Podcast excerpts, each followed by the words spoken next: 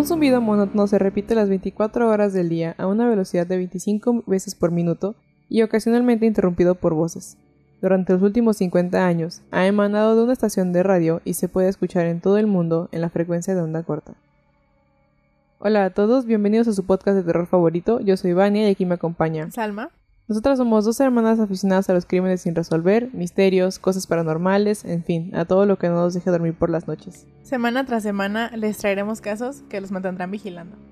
Como ya pudieron ver en el título y en el promocional y todo, esta semana toca este la estación UVB76 o la estación embrujada de Rusia. Y um, estoy segura de que mi oración iba para algún lugar, pero lo perdí. ¿Tienes algo que decir? no, nada, espero que nos hayan extrañado nuestra pequeña semana de vacaciones. Digo, no salimos a ninguna parte, así que no se asusten, pero es que nos atrasamos y le dije a Vania que mejor tomáramos esa semana de vacaciones, según, ¿verdad? Porque hemos estado de vacaciones durante el último año, pero ustedes entenderán que es Semana Santa, entonces. Pero ya estamos de regreso que es Semana Santa y estamos de vacaciones, pero eso no detuvo a mi dentista para todos los días mandarme al menos cinco memes juntos. y aparte, imágenes de señor, así de que. Yo qué voy a saber. Mm. Ay, se me olvidó qué iba a decir, pero bueno. ¿Por qué tu dentista tendrá tanto tiempo libre? Porque soy su única cliente. no creo. Bueno, yo estoy muy interesada por saber qué pasa en la estación de, de Rusia. Yo fui la que, ay, no quiero robar el crédito ni sonar como de que, oh, yo fui. Pero las dos nos mandamos casos. Bueno, yo le mandé este caso a Vania porque no lo leí, solamente se lo mandé y le dije, mira, pues podrías hablar de él. Y ahorita que ya leí más o menos de qué trata, sí estoy interesada en saber más de, de los fantasmas. Bueno, no sé si son fantasmas, pero de la estación de radio. Me disculpo de antemano si no está tan spooky como lo esperan, pero igual está interesante, está cool. Pero bueno, sin más preámbulo, comenzamos. La torre de la estación de radio, originalmente conocida como UV76, ah, perdón, UVB, que decir dos veces B es un extraño. Claro, ¿no? BBVA Vancomer. Que dicen que la tienes que decir así, BBVA Vancomer, pero todo el mundo le decimos Vancomer. Como City Banamex, como City que va a seguir siendo Banamex. Exacto, que todo el mundo le decimos Banamex. O como Ciudad de México, que va a seguir siendo el DF. and so on. El IFE. I'm sorry for you. El IFE también. Yo, sigo, diciendo IFE. Yo también a veces.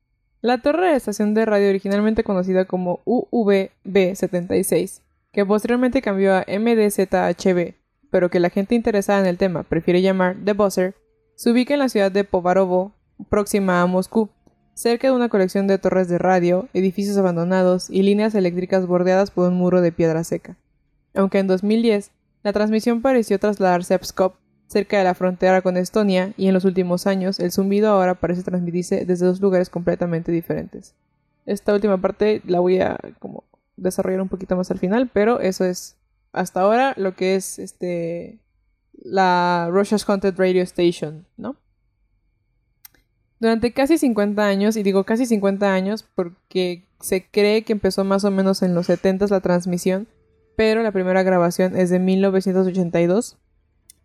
Esta estación ha estado transmitiendo zumbidos de un segundo cada uno que se repiten 25 veces por minuto, 24 días, 24 días, es que puse 24-7 y lo quise decir más chido, 24 horas al día, 7 días a la semana.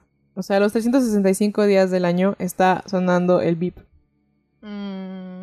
Una o dos veces por semana, un hombre o una mujer lee en voz alta algunas palabras en ruso como bote o especialistas en agricultura. De hecho, en algún lugar encontré que también habían leído virus, pero pues no, no estoy muy segura qué tan real sea. Eh, aunque a veces una voz masculina recita breves secuencias en números o cadenas de nombres rusos como Ana, Nikolai, Iván, Tatiana y Román.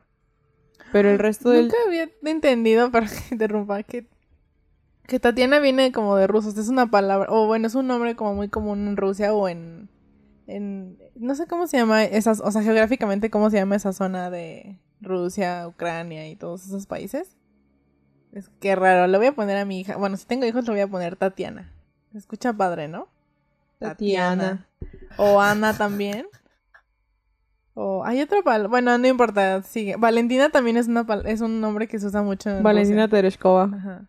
Adelante. Valentina Tereshkova me encanta cómo suena. Ojalá yo hubiera sido rusa. Ah, para los que no se la sabían, mi nombre sí es ruso, es Vania, Ah, sí. pero en México se usa para niñas y en Rusia se usa para niños, así que estoy aquí vibrando en el en el androginia. A mí me habían dicho que mi nombre es como árabe.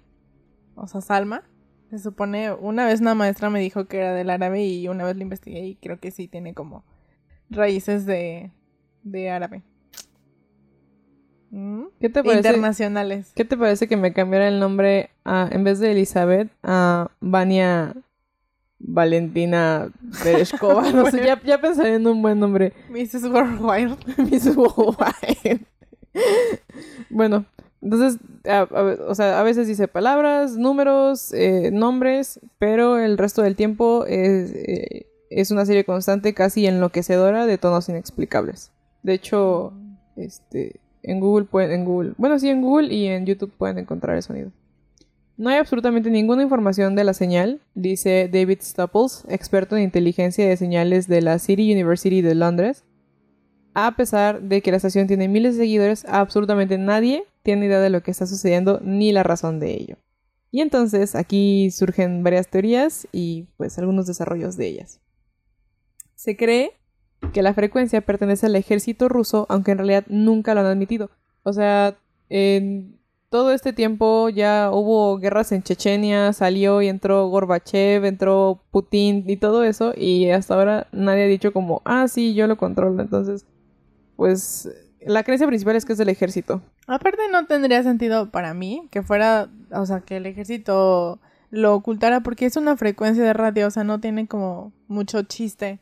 Tal vez si fuera, eh, o sea, información como confidencial o transmisiones entre ellos, pues sí, diría como, ah, nosotros no estamos haciendo nada. Pero es una frecuencia y ya como que no tiene sentido que el, que el, el, el re- el ejército, se me fue la palabra, que el ejército dijera como, "Mm, no, no soy yo. Es que ahí te va por las, Ah. o sea, por las teorías, A ver. es que se cree. Eh, comenzó a transmitirse al final de la Guerra Fría, cuando el comunismo estaba en declive. Hoy se transmite en dos lugares, que es, o sea, cerca de San Petersburgo y cerca de Moscú. Y curiosamente, después del colapso de la Unión Soviética, en lugar de cerrar, la actividad de la estación aumentó drásticamente. Sin embargo, el 5 de junio de 2010 el zumbido cesó, sin anuncios ni explicaciones. Al día siguiente, dije siguiente, la transmisión se reanudó como si nada. Durante el resto de junio y julio, la UVB-76 se comportó más o menos como siempre. Hubo algunas perturbaciones de corta duración, incluidos fragmentos de lo que sonaba como código Morse, pero nada dramático. A mediados de agosto, el zumbido se detuvo nuevamente. Se reanudó, se detuvo de nuevo e inició de nuevo. Luego, el 25 de agosto a las 10.13 de la mañana, la UVB-76 se volvió completamente loca. Primero hubo silencio, luego hubo una serie de golpes y movimientos que hacían sonar como si alguien estuviera en la estación. Durante la primera semana de septiembre, la transmisión se interrumpió con frecuencia, generalmente con lo que sonaba como fragmentos grabados del lago de los cisnes de Tchaikovsky. Entonces, como, como sonó que había alguien en la estación, hay gente que cree que es como si hubiera como un tipo de micrófono abierto y por eso entran y, y se escuchan voces. Porque incluso cuando sonaron los golpes pensaron que ya iba a salir alguien a decir como, sí, yo soy el que está aquí manejando la estación. Pero pues no, no, no salió nadie. Ah, Ah. iba a decir que. O sea, ya no entendí. Es. Solamente es una mm, eh, frecuencia, pero no hay como un edificio donde digan, ah, de aquí está viniendo, no sabemos, o sea. es que ni siquiera saben de qué edificio. O sea, creen que viene de un edificio, pero no están seguros. Mmm. Mr. Steen. Porque incluso una de las del abrí como unos seis o siete artículos ya para el final. Y sí me encontré uno o dos en donde mencionaban que el sonido viene desde un pantano eh, en las afueras de Moscú. Porque alguien dijo que era un Mm. bosque y luego en dos lados encontré que un pantano y ya la mayoría decía, que- decía que era en Porabov, que era que es una ciudad afuera de Moscú. Entonces, no hay, o sea, se puede como rastrear hasta el punto, pero no exactamente el edificio. o la Ah, torre, que es la que lo transmite. Ok, ya quedó claro. Sí, está, está, está muy extraño. Y luego el 7 de septiembre, como la canción de Mecano, algo más dramático pasó, que fue a las 8.48 pm, hora de Moscú, una voz masculina dijo, Mijail, Di- ah, Mijail Dimitris Shenia Boris, lo que significa que la estación ahora se llamaría MDZHB. Esto fue seguido por uno de los mensajes típicamente nebulosos de UVB76 o MDZHB o The Buzzer, que era 04979 Rendout, seguido de una serie más larga de números y luego Trenersky. Perdóname por mi ruso mal hecho. Trenersky y aún más números. Entonces, ese ha sido como uno de los mayores cambios y por eso es que tiene dos nombres y el apodo además. A veces se han escuchado conversaciones lejanas y otros ruidos desde atrás del micrófono, lo que quiere decir, lo que te decía ahorita, que el zumbido no se genera internamente, sino que se transmite con un dispositivo colocado detrás del micrófono en directo y que está siempre abierto. También es posible que alguien active el micrófono accidentalmente, como en el caso del 3 de noviembre de 2001, cuando se escuchó eh, una conversación en ruso entre dos personas. Primero se aprecia la voz de un hombre diciendo soy el, soy el 143, no recibo el oscilador, seguida de la voz de una mujer que dice eso viene de la sala de operaciones. Posteriormente, esas mismas voces volvieron a aparecer realizando una cuenta del 1 al 10 en varias ocasiones. Entonces, pues ya que, que hubo como tanta actividad inusual, eh, salió un ingeniero que si, si lo quieren buscar más, la verdad no, no quise desarrollar mucho el tema sobre él, pero es un ingeniero checo, si no me equivoco, Andrus As Aslide, y eh, fue el man que improvisó un sitio web para poner a disposición de más personas la señal. Entonces, ahora si buscan uvb76.com o una cosa así, les aparece la transmisión en vivo de la radio, porque antes, o sea, las radios de onda corta se transmiten a todo el mundo, pero no sé qué tan lejos llegue la transmisión como para decirte, ah, sí, claro. Si pones, creo que es el 2476 este, kilohertz, es como lo encuentras, una cosa así. Creo que es un, es un 2000. Eh, pero pues tampoco es como que o sea, a lo mejor se puede escuchar en Gran Bretaña, ¿no? Que todavía está en Europa, pero no sé, aquí en América si alcanza a llegar el sonido. Entonces, si les interesa escucharlo, está en eh, ya sea YouTube o la página web esta, que ahorita la vuelvo a revisar. No sé, pensé que sí la había apuntado, qué burra la borré. Pero bueno. Eh, y entonces, ahora sí, viene como más o menos una descripción. El sistema del buzzer, que es lo que está haciendo los pitiditos, fue originalmente pionero en la era soviética, donde tomó la forma de un sistema informático que escaneaba las ondas de radio en busca de señales de vida o lluvia radiactiva. Y pues a muchos expertos les parece alarmante que siga en uso, en uso, además de que las, bueno, para ese caso, ¿no? Porque las señales de onda corta son utilizadas por barcos, aviones y militares para enviar mensajes a través de continentes, océanos y cordilleras. Y sí leí un poco cómo funciona la onda corta, pero no entendí nada, porque hablaba algo así como que, tipo, si el mar está picado, es más difícil que llegue la onda, entonces no me pregunten, no sé nada de ciencia. No soy científico. Así. Entonces, el UVB76 funciona a una frecuencia relativamente baja, conocida como onda corta, lo que significa que en comparación con señales de radio, teléfonos móviles y televisiones locales, menos ondas pasan por un solo punto cada segundo y también significa que pueden viajar mucho más lejos. Entonces, una de las teorías dice que la estación de radio existe para sondear qué tan lejos está la capa de partículas cargadas, que después de mucha investigación entendí que este, las partículas cargadas eh, son como algo que tiene que ver con la radiación, radiación, y pues serviría para detectar misiles o ayudar a detectar misiles próximos. También se cree que es una estación de mano muerta. Las estaciones de mano muerta fueron establecidas por primera vez por la Unión Soviética como un sistema diseñado para contraatacar automáticamente un ataque nuclear en Rusia, que sería captado por interferencias de ondas de radio. Este sistema fue ideado por primera vez por la Unión Soviética durante la era de la Guerra Fría y algunos expertos sugieren que todavía puede estar en uso hoy. Entonces la idea es que si reciben un ataque nuclear, esta estación de radio, por así decirlo, sería la que activara el mecanismo de contraataque y que pudieran lanzar también un ataque nuclear, por ejemplo, a Estados Unidos. Eh, otra teoría es que el buzzer o la UVB-76 envía mensajes a submarinos o agentes porque creen que trae mensajes encriptados, pero pues no se ha escuchado ningún mensaje más que el beep, entonces no tendría como mucho sentido. Y bueno, las palabras del código y los números se reproducen intermitentemente entre el zumbido que lleva a la especulación de que podrían estar encriptados. Se cree que UVB76 es un ejemplo de lo que se llama una estación de números que se utiliza para comunicar mensajes cifrados a espías u otros agentes. Por lo general, las estaciones que transmiten números lo hacen en grupos de 5, lo que hace imposible detectar patrones entre palabras y oraciones. Los números se pueden decodificar utilizando una clave en posesión del oyente previsto. Se cree que las estaciones... Dime. No, nada, no sabía, no conocí ese concepto de, de mensajes ocultos. Sí, está, está extraño. Eh, se cree que las estaciones de números han existido desde la Primera Guerra Mundial, como lo documenta el proyecto CONET, una compilación de grabaciones que se lanzó por primera vez en el 97. Y dentro de esto existe la teoría de que los traficantes de drogas han utilizado estaciones de números en ocasiones, también los norcoreanos, los estadounidenses, los cubanos y los británicos.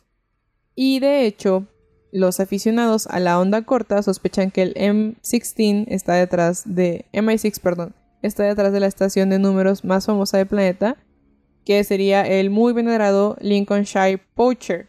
Para los que no saben cuál es el MI6, es la eh, división de inteligencia de Gran Bretaña. Digo, porque Salma y yo a lo mejor no sabemos algunos datitos que no son muy importantes, pero también... que, no nos sirven de nada, pero los eh, tenemos. Eh, el nombre del perrito es que no viene al caso. Eh, otras especulaciones. ah, aquí para como de mal.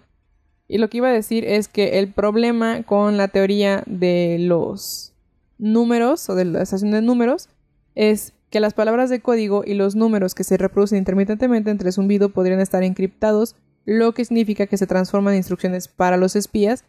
Pero el profesor Stubbles, del que hablamos al principio, dijo, si esta llamada telefónica estuviera encriptada, oirías... Así, así, así está en todos los artículos que encontré, es... Pero luego saldría por el otro lado sonando como un habla normal, por lo que agregó que este tipo de cifrado dejaría rastros en la señal, lo que significa que es muy poco probable que la estación se use de esta manera. Eh, un grupo en línea que se hace llamar Enigma 2000 porque la primera parte es un acrónimo de European Numbers Information Gathering and Monitoring Association. Recopila datos sobre las estaciones de números de todo el mundo y Jochen Schaffer, que dirige la sucursal alemana del grupo, dice que VV76, cito, no es una estación de números típica, pero es una. Entonces todos están peleando sobre si es o no es. Y entonces este fulano ya dijo, sí, sí es, nada más que es diferente. Eh, por lo general dice, las estaciones de números comienzan sus transmisiones con un distintivo de llamada, luego pasan a una introducción especialmente producida. Por ejemplo, el Lincolnshire Poacher recibió su apodo porque cada transmisión comenzaba con los dos primeros compases de la canción popular inglesa con el mismo nombre, antes de que comiencen a transmitir números. Y ya, entonces dice Schaefer. Esta estación es diferente debido a su estructura. La mayoría de las veces solo hay un tono de zumbido y los mensajes llegan en momentos irregulares. Entonces, sí, todos están así como que... Sí. Y... Pues también eso vendría al caso porque creen que se usa la estación en momentos de crisis, con la red de espionaje y las fuerzas militares para estar en, ciertas áreas. Entonces, no sé, es una locura. Y luego es que, como en todo, así como en la religión hay banda que dice y no dice, hay gente que dice que no es una estación de números en lo absoluto. Por ejemplo, un exfuncionario europeo de alto rango y antiguo estudiante de interferencias soviéticas de estaciones de radio occidentales, conocido por sus compañeros fanáticos del buzzer como JM, sostiene que el propósito del buzzer es transmitir órdenes codificadas a unidades militares dentro de Rusia y no a espías fuera de sus fronteras. JM señala que la mayor parte de lo que se ha reunido sobre las especificaciones de la estación, o sea, su frecuencia, ah, aquí está, la frecuencia es 4625 kHz. Eso es lo que si tienen un radio de onda corta tienen que este, canalizar para poder escuchar el Esa es mi interpretación de cómo suena porque me dio miedo escucharla. igualita. Eran las 3 de la mañana y me dio miedo escucharla. Aparte, si buscas en Google, que si buscas en YouTube UVB76, te aparece, sí, el sonido típico, pero también te aparecen videos así de que grabación de la vez que una mujer gritó. Grabación de y así, cosas así como medio spookies. Entonces eran como las 3 de la mañana y dije, no, hombre, chingue su madre, yo no voy a ponerme a escuchar esto ahorita. Qué miedo. Aparte porque eh, como que hay veces en las que, como dijiste, que no se escucha solamente el sonido, no sé cómo se escuche, me imagino que se escucha como... Uh, eh, ¿Te gustó mi interpretación? Pero también hay veces en las que se escucha, este, pues gente platicando, personas gritando, así. La neta sí da miedo. Este caso me recuerda a otro, pero no puedo recordar en este momento como a qué. Mm, pero... Mm, bueno, sigue. Al rato voy a dar mis... My conclusions. En este mismo momento vamos a escuchar una de las... No, Didi Food, maldita sea. Esta es, esta es la primera vez en vivo en las que venimos y les ponemos un sonido porque estamos sinceramente las dos curioseando. Yo no voy a escuchar eso de noche sola.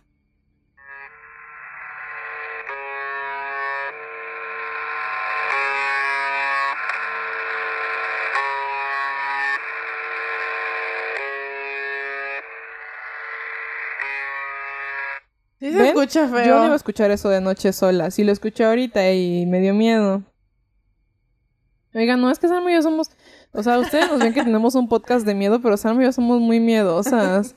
O sea, el otro día vimos, estábamos viendo un, un video así de que. Misterios de Reddit. Y salió. Video de un fulano con música extraña. Inmediatamente fue como. ¡Ah! Y tuvimos que quitar el video. fue muy tonto porque creo que eran Sí, misterios de Reddit misterios del internet. Y todos estaban como, ay, X. Pero cuando puso, o sea, pasó ese mono con su video feo y con su. Sonaba así, ¿no? O sea, sonaba, tenía un ruido bien feo. Y bueno, y yo, adiós. Suficiente. Entonces, somos muy coyonas, pero igual estamos como fantasmas. Fantasmas. Sí. Entonces, sí, yo no iba a escuchar ese sonido de noche, imagínate, mi amor. Sí, cuando estaba escribiendo, cuando estaba escribiendo el guion, te lo juro que escuché que alguien le pegaba a mi respirador y me desperté así porque, o sea, me estaba como que estaba cabeceando y tipeando. Escuché como que le pegaban al respirador y me levanté y me quedé así como, ya no quiero estar aquí. ya le subí a la música. Me senté de otra forma porque estaba bien, estaba bien asustada. Y ya, o sea, tal, tal era mi sueño que te lo juro que vi pasar una sombra sobre la cama y yo, un bicho. ¡Vania! Adiós, ya no voy a volver a entrar a tu cuarto. Hace muchos años que no trabajo de noche. Muchos años. Un año. Muchos años. A mí no me gustaba trabajar de noche. Acabó la universidad y dejé de trabajar de noche. Pero aparte siempre que, siempre que lo hacía estaba acompañada, entonces nunca nunca me aluciné tanto. Yo no, nunca estuve acompañada de noche. De noche. Muy triste mi caso. Pero bueno, el, el, JM señala que la mayor parte de lo que se ha reunido sobre las especificaciones de la estación, como la frecuencia de 4625 kHz, su transmisión, eh, transmisores... Yo puedo. Su frecuencia de 4625 kHz, su transmisor principal de 20 kilovatios, su transmisor de respaldo de 5 kilovatios y su antena de dipolo horizontal apunta al uso militar convencional. Entonces, él piensa que todo lo que está, lo que rodea el misterio es que eh, significa que es de uso militar. Y luego está otro güey que se llama Bounder, que es un consultor financiero cerca de Rotterdam, que dice que ahora confían que la estación está controlada por los militares. Entonces ya ahí ya van dos fulanos que dicen que militares. Basa esta conclusión en su análisis de las estaciones militares rusas conocidas. Ese tipo de investigación parece ser una gran parte del atractivo para él y otros aficionados a la onda corta. Da otro ejemplo, cito. Descubrimos una red rusa a principios de la década de los 90, pero nos llevó un par de años descubrir quiénes eran. Parecía ser una red de embajadas, consulados, ministerios y la mayoría de los países soviéticos, probablemente también la KGB y GRU, o la agencia, lo sé, lo sé, la agencia de inteligencia extranjera más grande de Rusia. Varias personas. ¿Qué se llama GRU? no me preguntes. Ay, lo siento, es que no puedo pensar en GRU sin pensar en los Minions. A mí me gusta pensar en la KGB como Communist Gay Bar. Varias personas en todo el mundo escucharon, intercambiamos mensajes y grabaciones y los analizamos hasta que finalmente descubrimos quiénes eran. Agrega, eso lo hace divertido. Entonces, es banda a la que le gusta estar escuchando el radio y decir como, oh sí, esto es un misterio. Yo nada más escucho a Iñaki Manero y digo como, oh, bien. Radio Disney. A veces en las mañanas yo se escuchaba Radio Disney de que a veces, porque también ponían música bien fea, pero bueno, no importa. Este, y ponían así de que podías mandar tus saludos, entonces escuchaba así de que, hola, quiero mandar un saludo a mi mamá que me está llevando a la escuela. Como porque cuando eres chiquito te, te causa tanta intriga mandar un saludo del radio. es como lo máximo. Y a veces escuchaba Radio Disney. Iñaki Manero. Ahorita que dijiste mandar un saludo del radio, me acordé de, de la firma, o sea, cuando le, le firman a Lisa el anuario y hasta abajo tiene, o sea, mi hijo le dice, yo también te firmé y dice, nos vemos en el coche. Algo así. Pues es, es como, es, es, it's a thing, ¿no? Porque también eso involucra el, pasar el periodo, atravesar el periodo de la infancia que la, la, la, banda de hoy en día ya no va a entender, pero atravesar el periodo de la infancia en el que tratabas de marcar a Bisbirige o a 31 minutos Ah, o a, a Zapping Zapping Zone. Zone. Yo sí quise.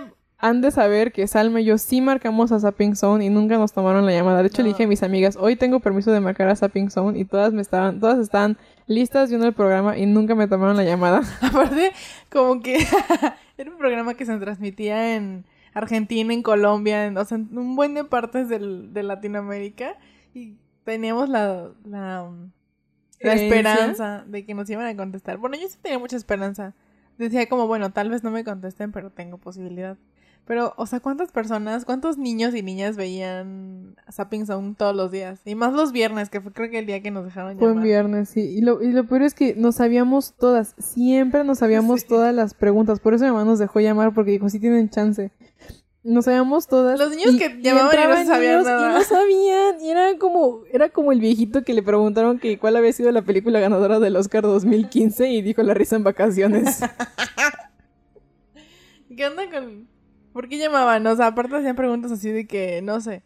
¿En qué capítulo? ¿Qué pasa en este capítulo? Y ponían un pedazo de Hannah Montana y Van y yo sabíamos de que, no, pues se va a caer. O sea, eran cosas muy, muy simples, ¿saben? O sea... Oigan, yo sé que nosotras crecimos en los 2000, pero éramos como niñas de los 90 porque parecíamos Bart y Lisa pegados a la televisión todo el día.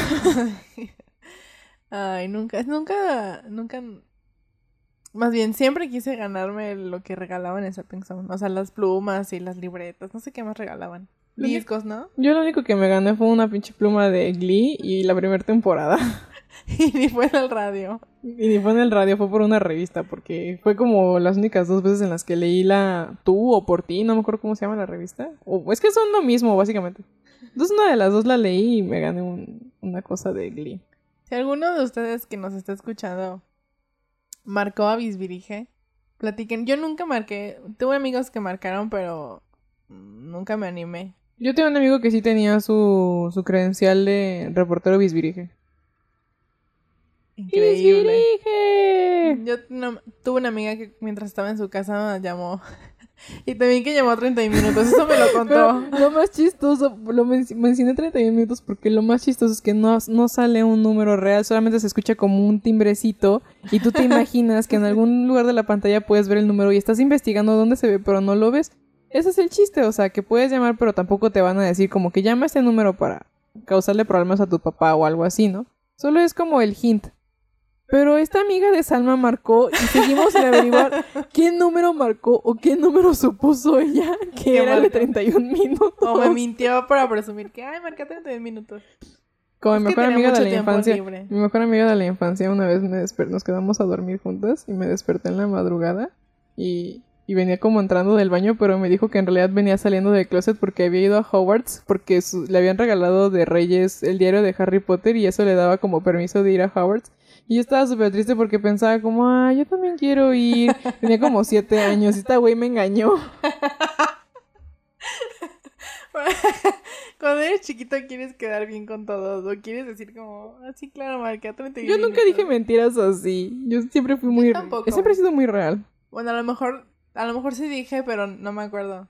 Según yo, no, nunca fui como de que, ay, mis papás se ganaron la lotería y nos vamos a ir de viaje a las Bahamas, o sea, no. Yo solo una vez en la secundaria alguien me estaba molestando por Messenger y para zafarme dije, no te puedo hacer caso, estoy pasando la tarde con mi novio. Y eso me explotó en la cara porque la persona a la que se lo dije le chismeó a media secundaria y luego todos me estaban preguntando y yo así me tuve que inventar el de, es otra escuela.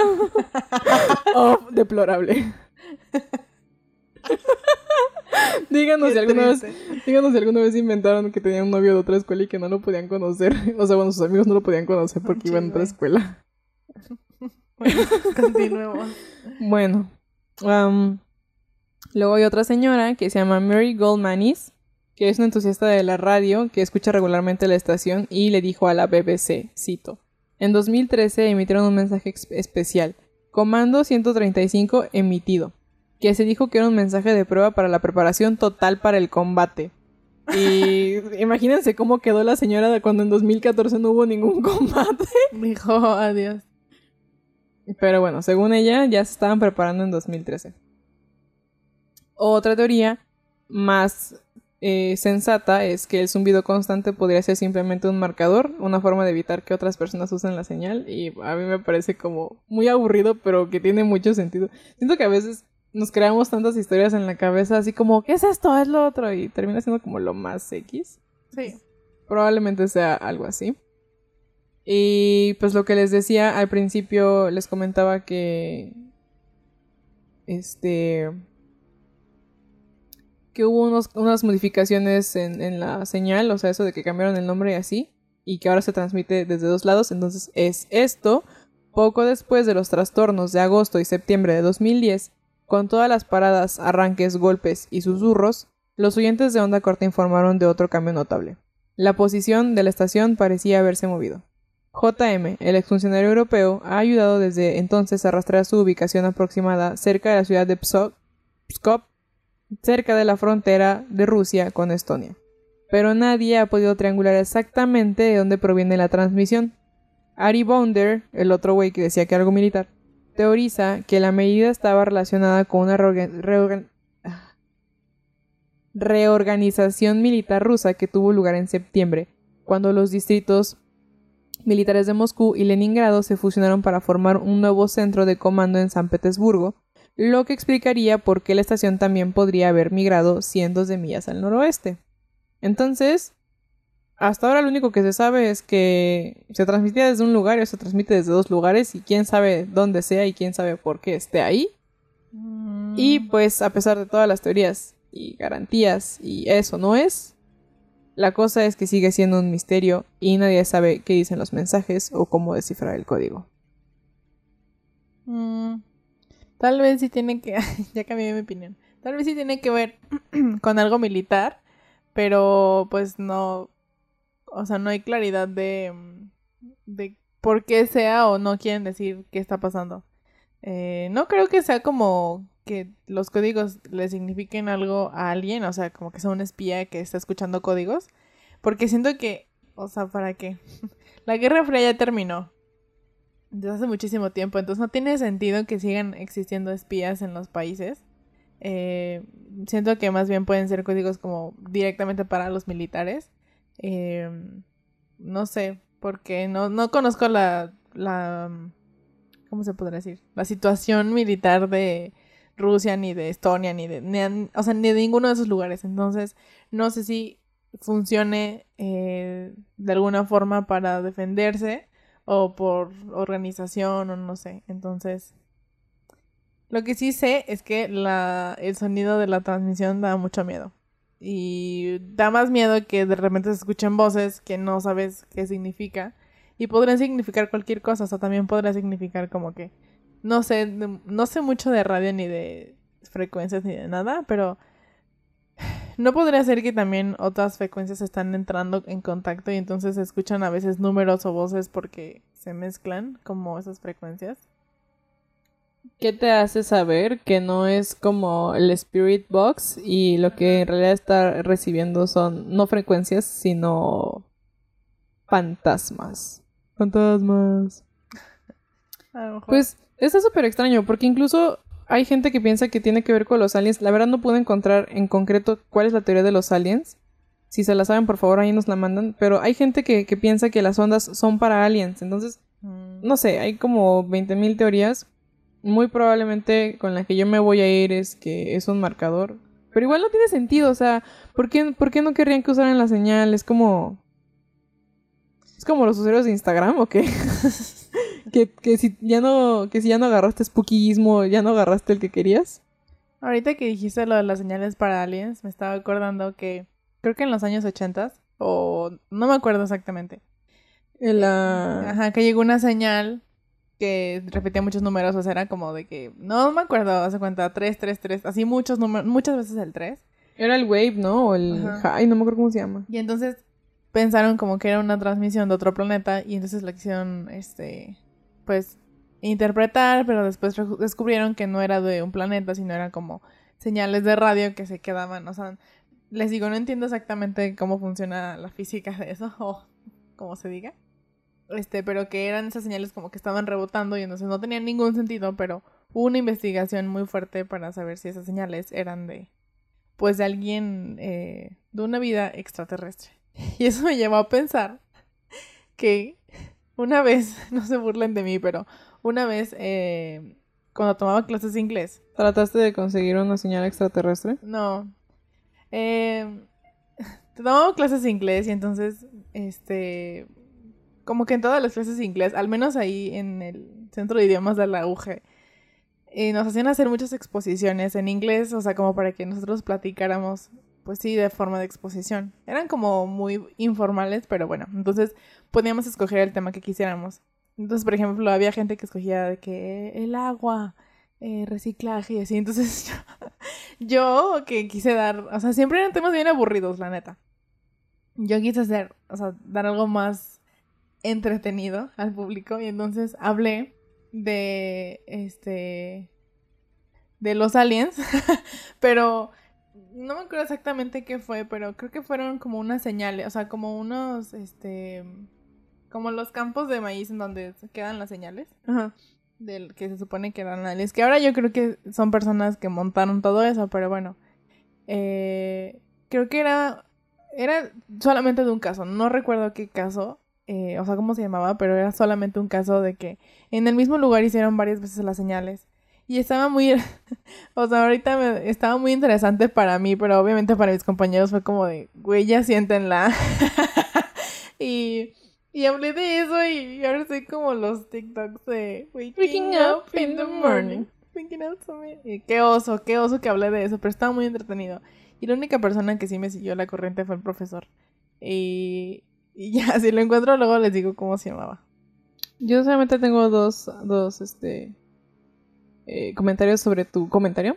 El primero es a vivir en los 60 y encontrar un crop signal y decir como hasta aquí llegamos, ya vienen los aliens y vivir con eso es en buenos tiempos. Y mi segundo comentario es no te sientas mal porque yo una vez en una clase de japonés expuse sobre 31 minutos, la maestra nos pidió que le, le, contáramos algo que nos gustaba y que le quisiéramos recomendar. Y yo hice mi exposición un día antes, entonces quedó horrible. Y expuse sobre 31 minutos y cuando acabó me dijo, pero esto, pero lo otro, ¿cómo qué significa? Y yo así como, ¡ah! Y reprobé. ¿Qué oso? Pues estaba yo. Siempre que hacemos exposiciones yo terminaba exponiendo cosas raras. También me acuerdo una vez que hice como de que 10 cosas que no sabías de los Beatles o algo así. No, no de los Beatles. No me acuerdo. De música de los 60 y también como que todos decían, sí tenía amigos en la clase de inglés, pero yo creo que decían, güey, esta morra qué. Y, y ya después cuando dije, ya no voy a ser rara, hice una exposición de por qué era importante leer. Y a todo el mundo le gustó mi exposición. Así que, y me acuerdo que regalé, puse a Vania a trabajar y regalé separadores para libros. Y estuvo bien padre mi exposición, no es por nada, ¿verdad? Pero Estuvo padre. Creo que la exposición más chida que he hecho fue una que hice en francés sobre la animación. Eh, generalmente las exposiciones en idiomas eran que el maestro te asignaba algo, pero ese maestro nos dejó, nos dio tema libre. Y eran los dos últimos años, entonces, pues era así como, su idea era que el tema libre nos dejara aprender más vocabulario. Y yo expuse sobre animación pero así como la animación desde cómo empezó hasta cómo va ahora y los tipos y así hasta puse... Teníamos 15 minutos, creo que me tardé como media hora porque puse clips y el maestro me dejó poner los clips de los videos, o sea, este, así de bien me quedó mi exposición y todavía tengo las cartas, ya no me acuerdo qué, qué explicaba o, las palabras, pero todavía tengo las cartas y me gustaría, algún día me gustaría volver a exponerlo para lucirme. Así estoy yo con mi presentación de inglés de por qué es importante leer. Estuvo bien padre, la neta. Y mm, no es por nada. y, ya, eso es todo. qué oso que expuse. Ojalá que nadie se acuerde de la niña que expuso de la señal alienígena en no sé dónde. Y voy a buscar el tema porque estaba interesante, la neta pero no, era mi público. tal vez he visto hacerla en un en vivo aquí en Observadoras. Sí, tal vez, mi exposición. Ay, no, qué oso. Como Julio Profe. ¿Alguno de ustedes estuvo cuando Julio Profe rompió el récord? Porque yo sí. Pero no lo rompió. ¿No? Maldita sea. Nunca vi un video de Julio Profe, pero el hecho de que estuviera buscando el récord me hizo sentir, me, me conmovió y estuve viendo la transmisión. Me conmovió. Fue este año, ¿no? Sí. No, no lo rompió. No lo pudo romper. Maldita sea, ¿por qué? Aparte ya me acuerdo que en los comentarios la gente estaba escribiendo, por favor no se salgan, todavía falta para que rompamos el récord. Y la gente se estaba saliendo como que se metieron y pensaron que si entraban un minuto ya quedaba la marca y pues no, tenían que quedarse cierto tiempo. También lo hizo, eh, no me acuerdo cómo se llama. Hay un, como un foro de jóvenes, este, y creo que se hace en diversas partes de la República y vino Julio Profe, se llama así, ¿verdad? Sí. Al foro este que es muy famoso y que me acuerdo que de aquí de León los llevaron y es así como... O, sea, vienen expositores muy famosos y quiso romper el récord también ahí y tampoco lo rompió. Malita sea, denle una oportunidad. Esa vez creo que lo quería romper así de que más alumnos jóvenes tomando una clase de matemáticas en un lugar, algo así, pero le faltaron así de que 100 personas, algo así, no me acuerdo y no lo rompió. Entonces, creo que cada vez está más cerca. Tal vez solamente falta que, que se organice mejor. Qué extraño esto de los récords y ser el primero en todo, ¿no? El otro día estaba era el número uno. de eso. Sí, él era el número uno. El otro día estaba platicando de eso con alguien acerca de, de cómo los gringos tienen esta cosa de ser el primero en la luna, ser la primera mujer presidente y cosas así. Que está chido, ¿no? Pero qué extraño que siempre queramos ser el primero. ¿Por qué no el tercero? The third el octavo pasajero. Ya a mí me gustaría ser el octavo pasajero. Mm, se me hace que no. Una vez atormentó un maestro de japonés preguntándole cómo se decía el octavo pasajero. ¿Por qué somos tan raras? Nadie nos quiere en sus clases, todos son de decir, ay, ya niñas. Ah, porque aparte cuando ya me contestó esa, regresé a la semana a decirle, ¿cómo se dice el rey del norte? ay, por favor, Vidal Sensei, perdóneme. ay, Qué horror. Ojalá que nadie se acuerde de, mis errores del pasado. Pero bueno, hace como 20 minutos que acabó este podcast. Ahorita ya nada más estamos este, contando puras estupideces. Sí. Eh, si se quedaron hasta aquí. Felicidades, no hay ningún premio.